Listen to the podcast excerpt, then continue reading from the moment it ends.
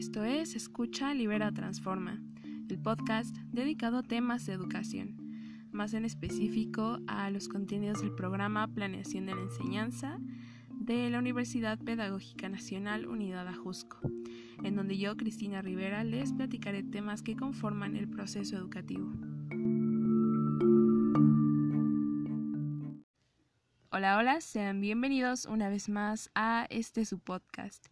El tema del día de hoy es fases de la secuencia formativa en planificación y análisis de la práctica educativa, de los autores Nuria Guiné y Artur Parceriza. Bueno, sin más que agregar, vamos a comenzar con este capítulo, capítulo número 4.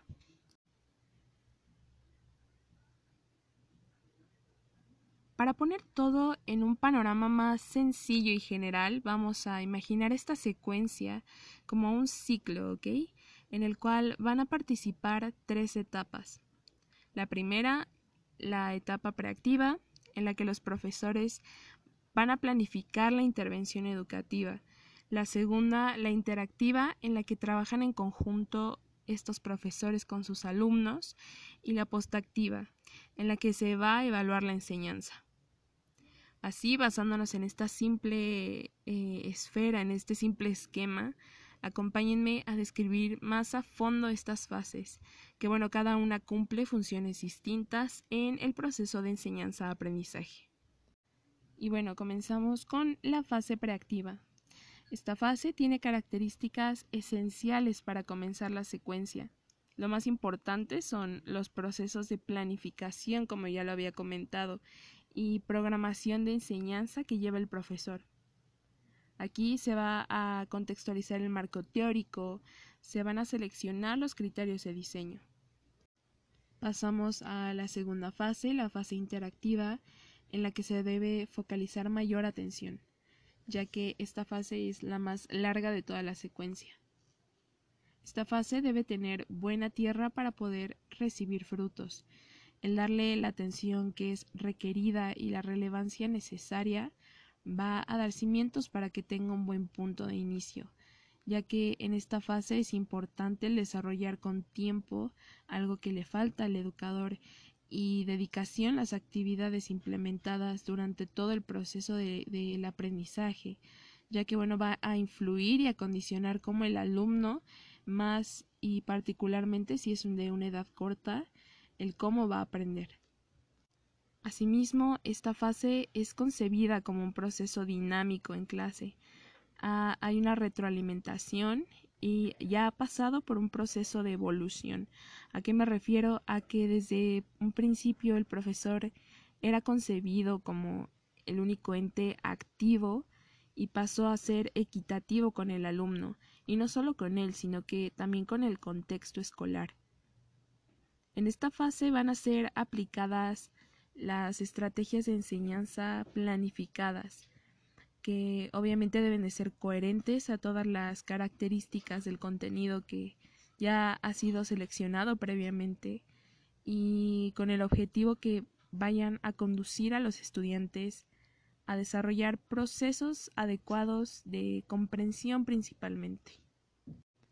En esta etapa también pueden diferenciarse tres momentos, la fase inicial, la fase de desarrollo y la fase de cierre.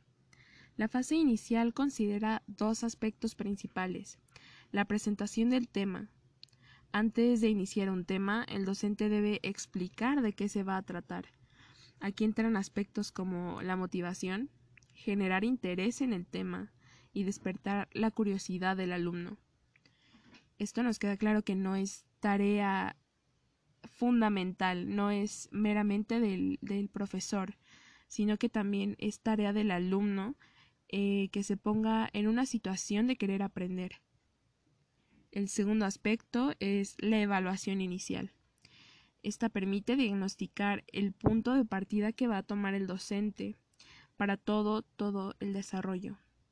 Recoge la información que es relevante del alumno que nos va a ayudar a determinar las necesidades y construir el programa educativo acorde con los objetivos generales y con los objetivos específicos.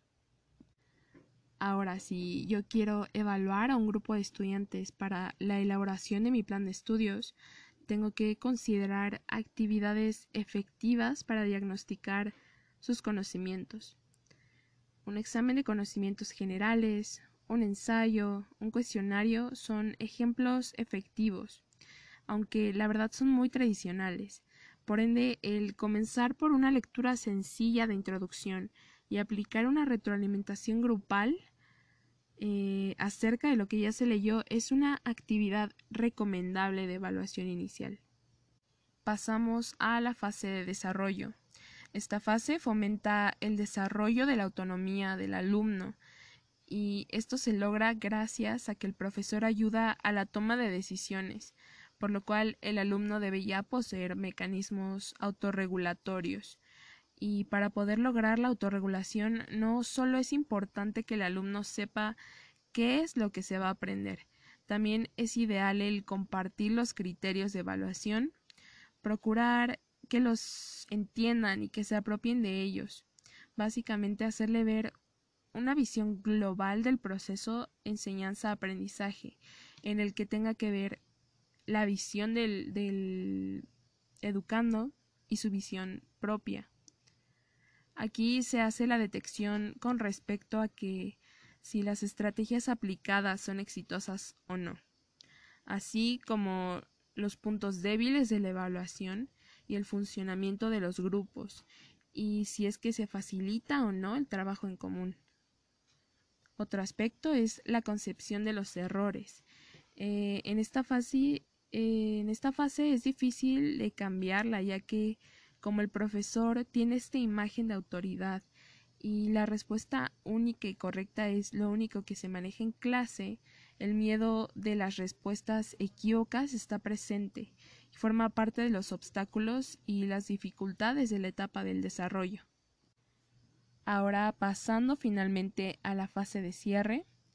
En esta fase se estructuran y se consolidan los aprendizajes. Se recapitulan los contenidos que se trabajaron a lo largo de toda la secuencia y con esto los alumnos son conscientes de su aprendizaje. Aquí se aplican actividades que van a beneficiar la recolección de aprendizajes, como por ejemplo el, el elaborar una presentación con los resultados obtenidos dependiendo pues de la situación individual del alumno, así como de todo el grupo. Y de la misma manera del profesor, en ámbitos generales, es hacer referencia a una retroalimentación. Otra estrategia efectiva es la aplicación de un ejemplo llevado a cabo en un contexto individual que dé pie al análisis y a la representación con una solución eh, hace que el alumno retome ideas y conceptos de las fases pasadas. Esta fase, como ya lo había comentado, retoma y relaciona los contenidos y los aprendizajes esperados de un principio, eh, las expectativas en donde se evalúan los procesos y los resultados obtenidos para orientar así nuevas secuencias. Y finalmente pasamos a la fase postactiva de la secuencia formativa. En esta última fase se evalúa o se hace la valoración de la enseñanza. Se evalúan los resultados obtenidos durante todo este proceso de la secuencia y aquí un punto importante que describe a la fase postactiva es que se elaboran planes de mejora continua para la siguiente secuencia formativa. Se van a recopilar eh, los resultados que van a dar pie a la mejora y si es que hubo errores o en su caso aciertos, tomarlos para, para tomarlos en cuenta en la siguiente fase. Y bueno, a modo de conclusión, a modo de comentarios finales, podemos decir que la secuencia formativa es algo que hacen todos los docentes, es algo que viene acompañado a la vocación, pero sin duda es una innovación, por así decirlo, para quienes se toman el tiempo de desglosar cada una de las fases y se toman el tiempo de descifrar en qué consiste cada una, sin mencionar el proceso reflexivo que lleva de cada docente al evaluar o ponerse a pensar sobre sus procedimientos que llevan a cabo en una institución al desarrollar precisamente esto, la formación.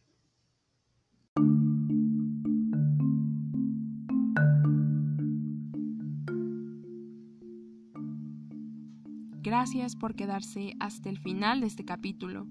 Espero les haya servido mucho esta información, esta recopilación que ha sido presentada a ustedes desde mi entendimiento y perspectiva. Por el momento, ustedes y yo nos escuchamos en un próximo capítulo. Esto fue Escucha, Libera, Transforma. Adiós.